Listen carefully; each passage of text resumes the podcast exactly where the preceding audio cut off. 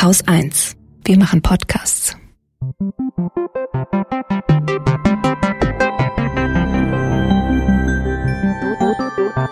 Anekdotisch.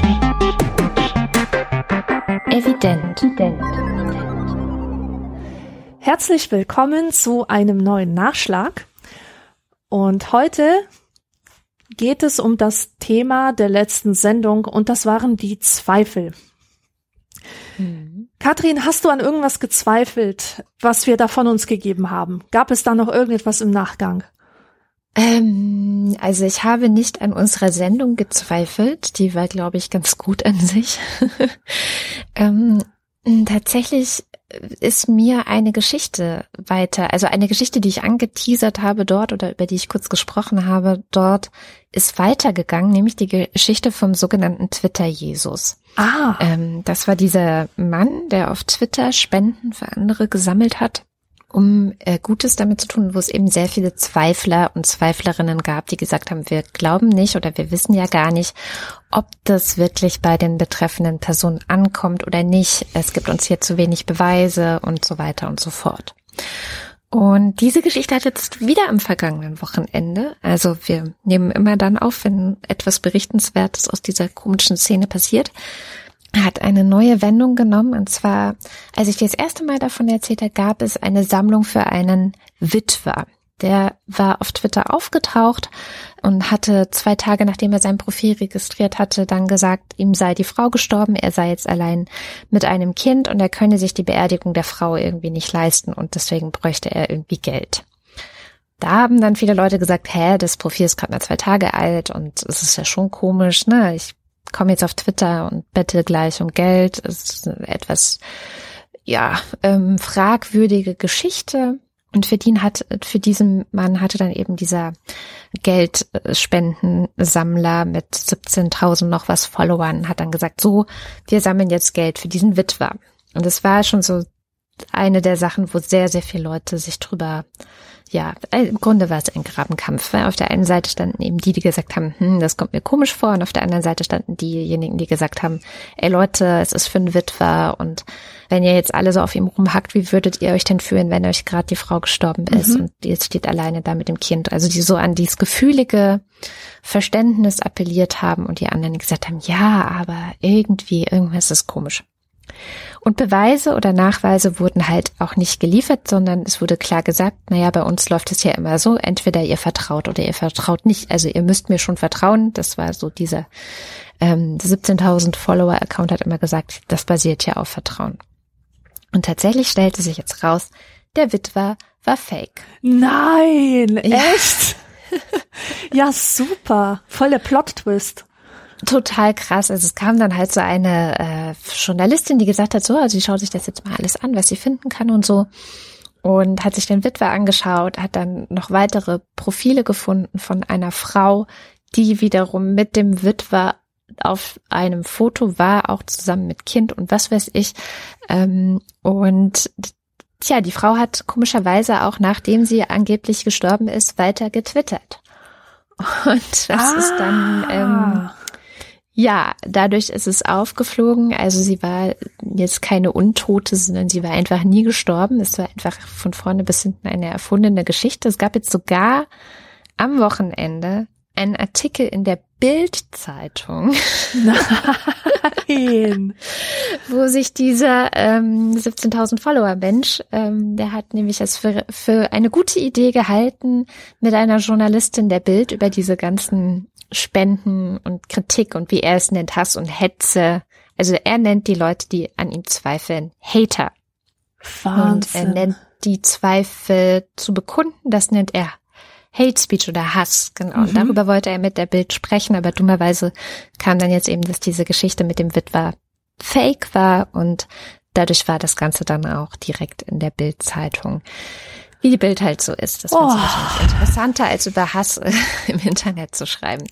Ja, ist doch mal, es war richtig was los. Also ich muss auch sagen, ich habe diese ganze Geschichte trotz allem so wie so wie diese zwei Alten in der Muppet Show, würde ich sagen. Also einer dieser beiden Alten, so habe ich mich immer gefühlt, dass ich so geguckt habe, was passiert gerade wieder und dann habe ich das so für mich so ein bisschen kommentiert. Ähm, ich war nicht so richtig involviert. Also ich habe mich auf keine dieser Seiten geschlagen, aber es war wahnsinnig interessant, das zu beobachten, einfach so aus so einer ja, soziologischen, psychologischen Perspektive Leute zu beobachten, Ja. wie sie so unterschiedliche Argumente und unterschiedliche auch Prioritäten demonstrativ. Es ist ja alles öffentlich. Ja, ja bei Mhm. Twitter.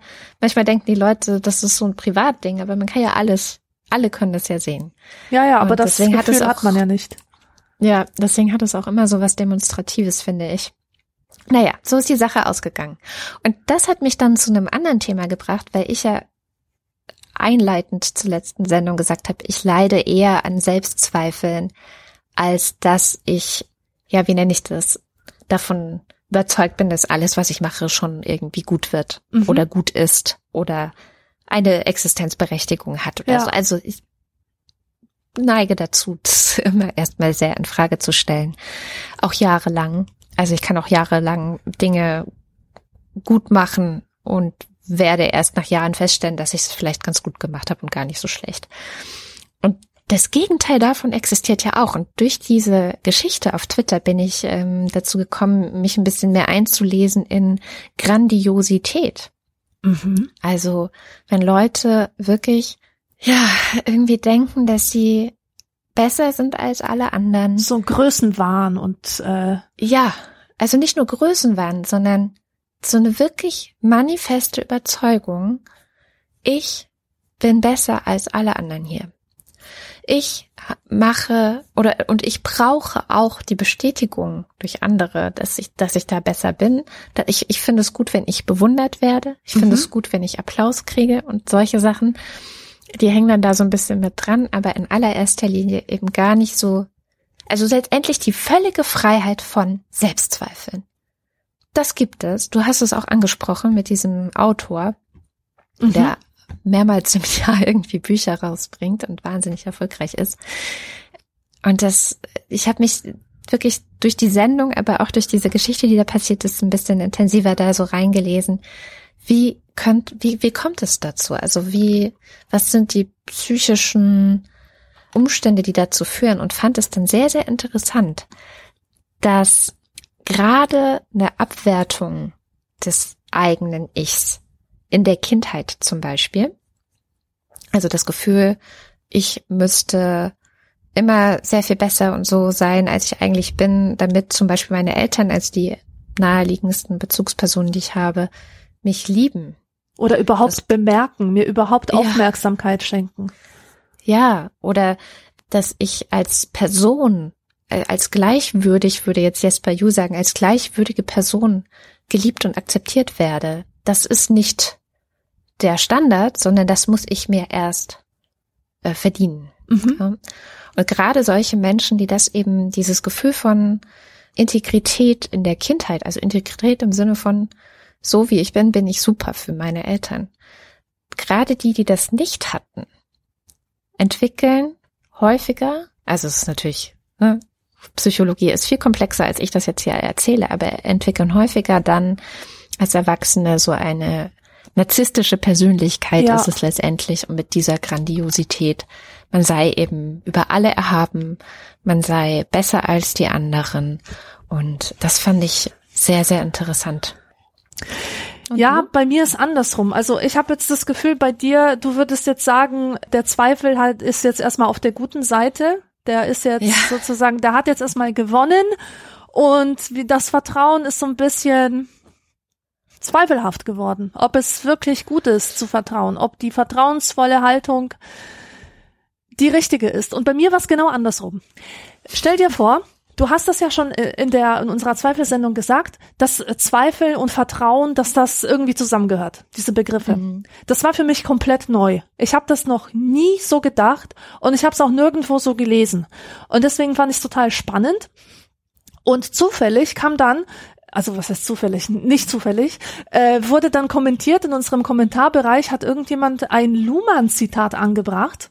Mhm. Das fand ich ja fantastisch, weil da ging es nämlich auch um das Spannungsverhältnis Zweifel und Vertrauen. Und ich werde jetzt nicht das Zitat vorlesen, denn das ist Luhmann äh, typisch total verkorkst und verdreht.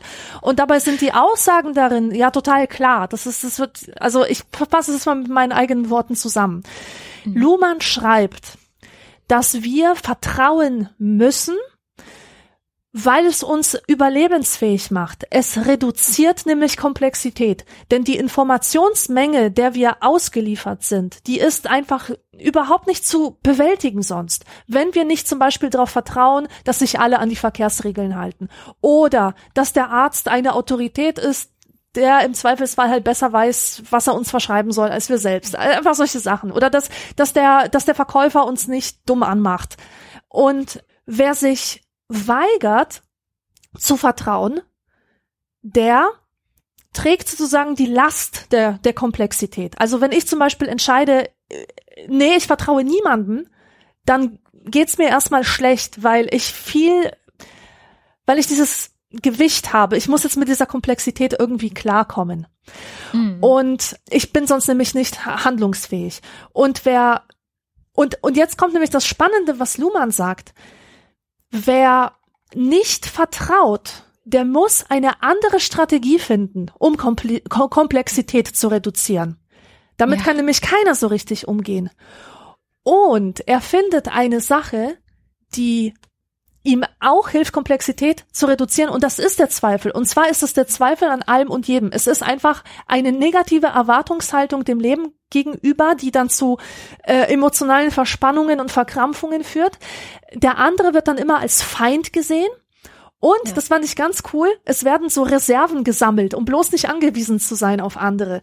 Also diese so Hamster Prepper, ne? oder Prepper, ja. genau, die Prepper oder auch Leute wie, ähm, weiß ich nicht, es, selbst ich habe so diese asozialen äh, Anteile in mir, dass ich mir denke, es ist gut, wenn immer alles im Haus ist, damit ich bloß nicht zur Nachbarin rennen muss, um mir ein Ei zu leihen oder so. Also so, so ungefähr, ja. Ein Ei leihen. ja. Ich geb's dann auch wieder zurück. also der andere, der andere wird halt so grundsätzlich als Feind begriffen und man, man will einfach nicht auf ihn angewiesen sein und was auch dazu gehört, ist ja auch so ein Verzicht auf Bedürfnisse, indem ich zum Beispiel sage, ach, ich brauche keine Freunde, ich brauche keine Geselligkeit, ich brauche keine Wärme. Ich bin ja so ein toller Einzelgänger, der, der schon alleine klarkommt.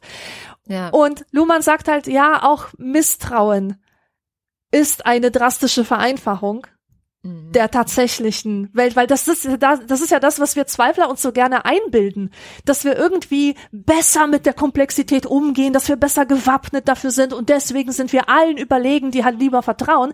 Aber das stimmt nicht. Auch Misstrauen ist eine Reduktionsstrategie für die Komplexität der Welt. Und ja. klar wird alles irgendwie kontrollierbarer. Wir können mehr kontrollieren, wie ähm, ob andere uns täuschen oder nicht, aber wir sind auch viel stärker auf Informationen angewiesen. Und das fand ich schon alles echt extrem gut. Und ich habe sowieso schon seit über einem Jahr so eine Identitätskrise, würde ich das nennen, äh, die sehr positiv, die ich als sehr positiv empfinde. Und das ist im Grunde jetzt so eine Wandlung bei mir, die sich vollzieht von einem Menschen, der kategorisch zweifelt, zu einem Menschen, der keinen Bock mehr drauf hat, zu zweifeln. Das bedeutet nicht, dass ich diese kritische Einstellung oder so eine Wachsamkeit jemals mhm. verlieren wollte. Das will ich auf keinen Fall. Aber ich habe festgestellt, und wie auch jemand, der kommentiert hat bei uns, dass ihn der Zweifel nicht mehr weiterbringt. Das ja. und und es hat auch noch ein anderer gesagt, dass der Zweifel äh, ihm erstmal zu zu positiv rübergekommen ist in der Sendung und das dann wieder zurückgenommen. Aber ich sehe das mittlerweile auch so. Wir haben viel zu wenig über die negativen Aspekte des Zweifels gesprochen. Dieser Zweifel, Absolut. der, der total lähmt und dieser Zweifel, der Dinge zerstört und dieser Zweifel, der Leben nicht entstehen lässt und der etwas Neues nicht entstehen lässt. Und bei mir ist es so, dass ich, äh, seit ich so eine radikale Zweiflerin bin, die einfach dem Leben gegenüber agro ähm, eingestellt ist, tatsächlich auch keine schönen Erlebnisse mehr hatte. Also besonders keine Erfolgserlebnisse oder keine, also die, die Erfolge waren früher irgendwie beseelter, habe ich das Gefühl. Da war mehr mehr so tiefer Sinn. Und ich habe mich gefragt, woran das liegt und bin zurück in die Vergangenheit gegangen, gereist und zwar in die Zeit, als ich in Amerika war. Und ich war in San Francisco in Kalifornien und da gibt es ja so diese ganzen Ideologien aus dem New Age äh, dass man halt Sachen visualisiert, die man erreichen möchte, dass man mhm. an diese Law of Attraction glaubt, dass, dass man die Dinge anzieht, die man sozusagen sich vom Universum gewünscht hat. Und ich habe diese, diese Ideologie habe ich sozusagen aufgesogen während der drei Monate, die ich dort war.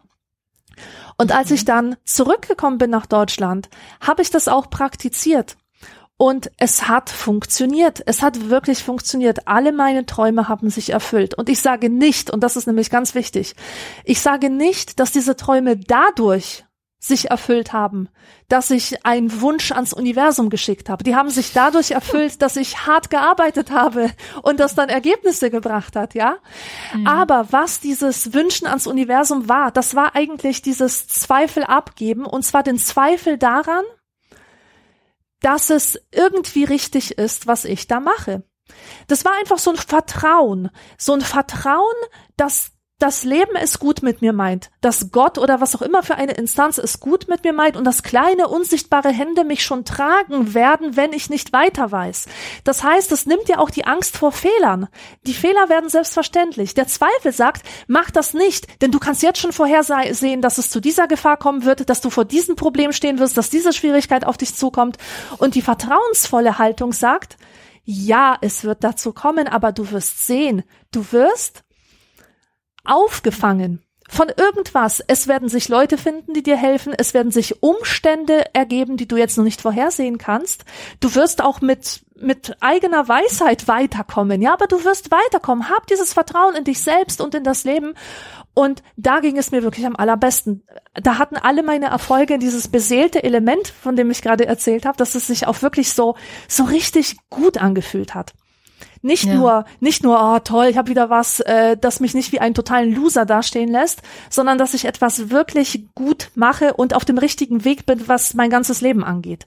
Und das ist so eine Haltung, die kommt zwar aus so einer Schmu-Ideologie, heraus, mit der auch sehr viel, ähm, wegen der auch sehr viel Schlechtes in der Welt ist, sage ich mal, wie wir äh, mhm. in der Wellness-Sendung gesehen haben. Trotzdem, ja. da ist wirklich was dran. Ja, ich habe ja gerade ähm, ein Buch gelesen, was da ganz gut äh, die Gegenposition einnimmt. Das heißt Dear Girlboss, We Are Done von der Bianca Jankowska und von Julia Feller. Die haben genau diese Ideologie auf die Spitze getrieben. Ja, also nicht die beiden haben es auf die Spitze getrieben, sondern es gibt diese Ideologie auf die Spitze getrieben.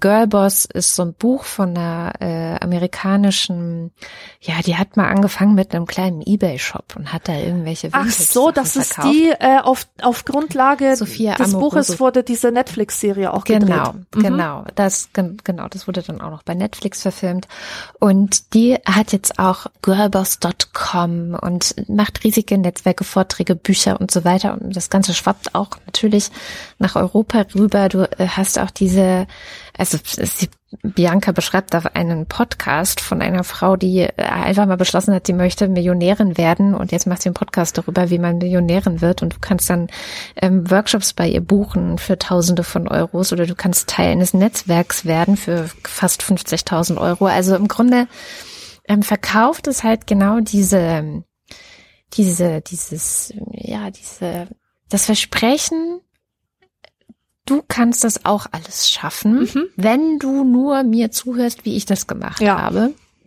Und das ist halt etwas, was ich auch in diesem Diskurs auf Twitter mitbekommen habe. Es geht halt um Versprechen und es ist so eine viel, es ist so ein viel gut Versprechen. Das passt wirklich sehr gut auch zu dieser Wellness-Sendung, die wir gemacht haben. Es ist eigentlich nur ein viel gut Versprechen, weil die Leute so große Sehnsucht nach viel gut Geschichten und ähm, viel gut Ideologie gerade haben. Das kann man ja wirklich auch an anderen Stellen sehr stark beobachten. Geben sie das Geld dafür her.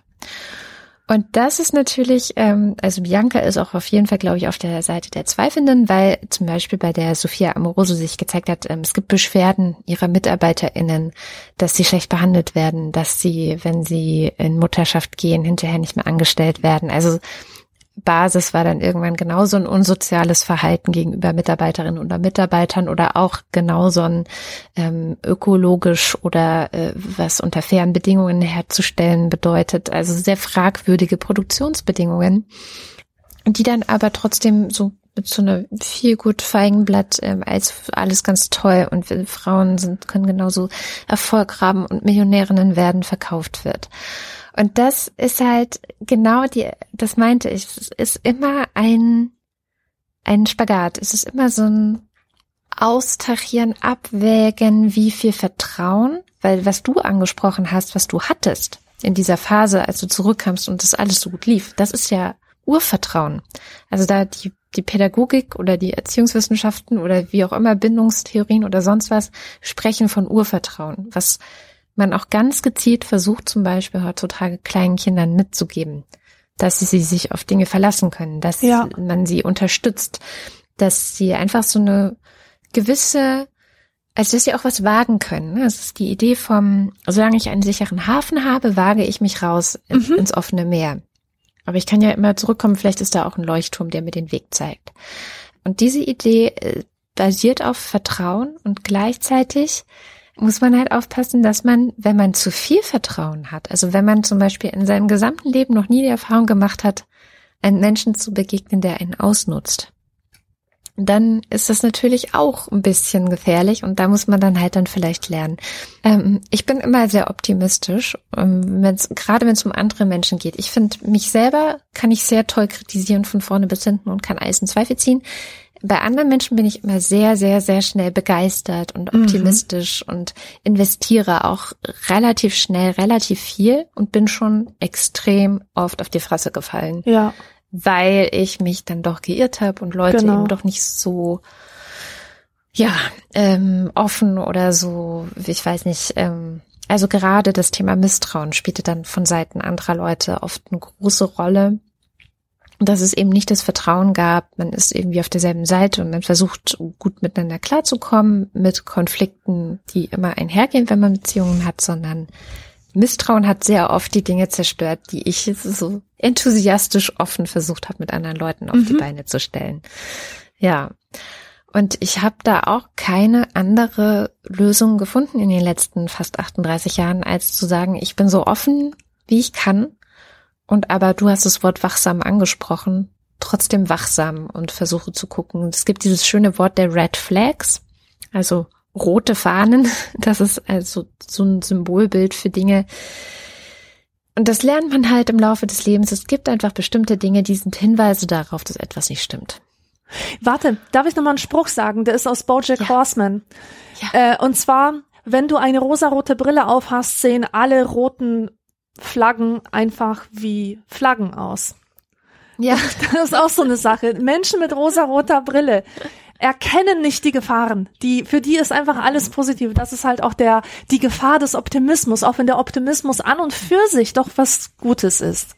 Mhm. Tja. Wir sind also nicht so wahnsinnig viel weitergekommen, außer dass Luhmann ähm, nochmal mitreden durfte, was mich ja immer freut. Ich finde ihn so großartig. Ich, ich weiß, alle hassen Luhmann. Ich verstehe es auch, warum. Ich, er, er schreibt halt er schreibt halt so, wie keiner schreibt. Also man muss es halt sich einfach immer selber nochmal übersetzen, um rauszufinden, was drin steht. Ja, nicht mal, weil ich finde ihn immer total präzise. Ja. Also es ist jedes Wort sitzt, aber er packt halt sehr viele Worte in einen Satz. Ja. So, ich glaube, das, das ist, ist sehr dicht. aber ich finde, ich finde ihn auch immer sehr großartig. Ich finde auch die Systemtheorie gerade für solche Dinge.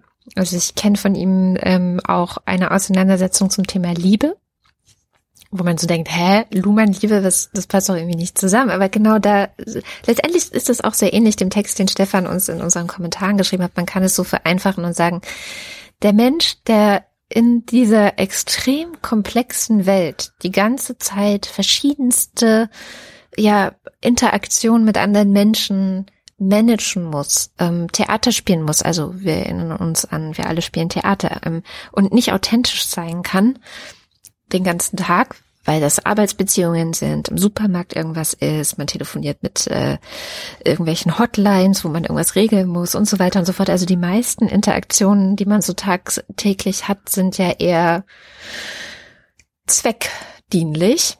Und deswegen braucht es die Liebe, um einfach einen Ort zu haben, in dem man keine Angst haben muss, man selbst zu sein. Ja. In dem man einfach so komplett intim äh, Intimität ist dann das Wort, an dem man einfach komplett alle Masken und Hüllen und Schutzpanzer und was man noch so alles braucht, um im Alltag zu überleben, das lässt man halt mal fallen und dann zeigt man sich, wie man ist.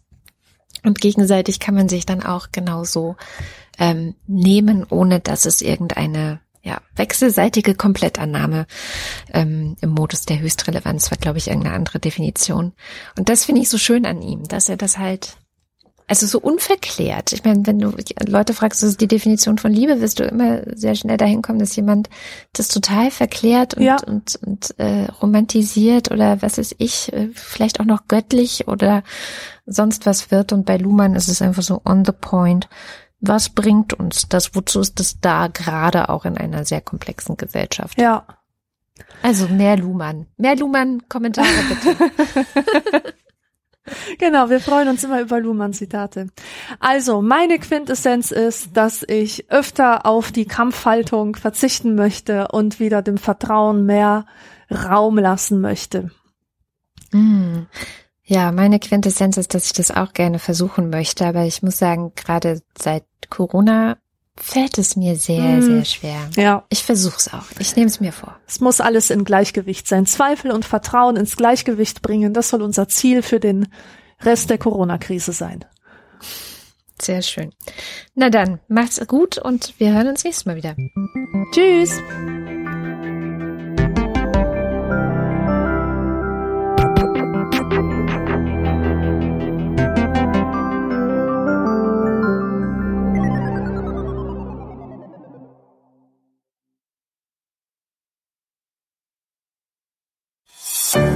Produktion von Haus 1.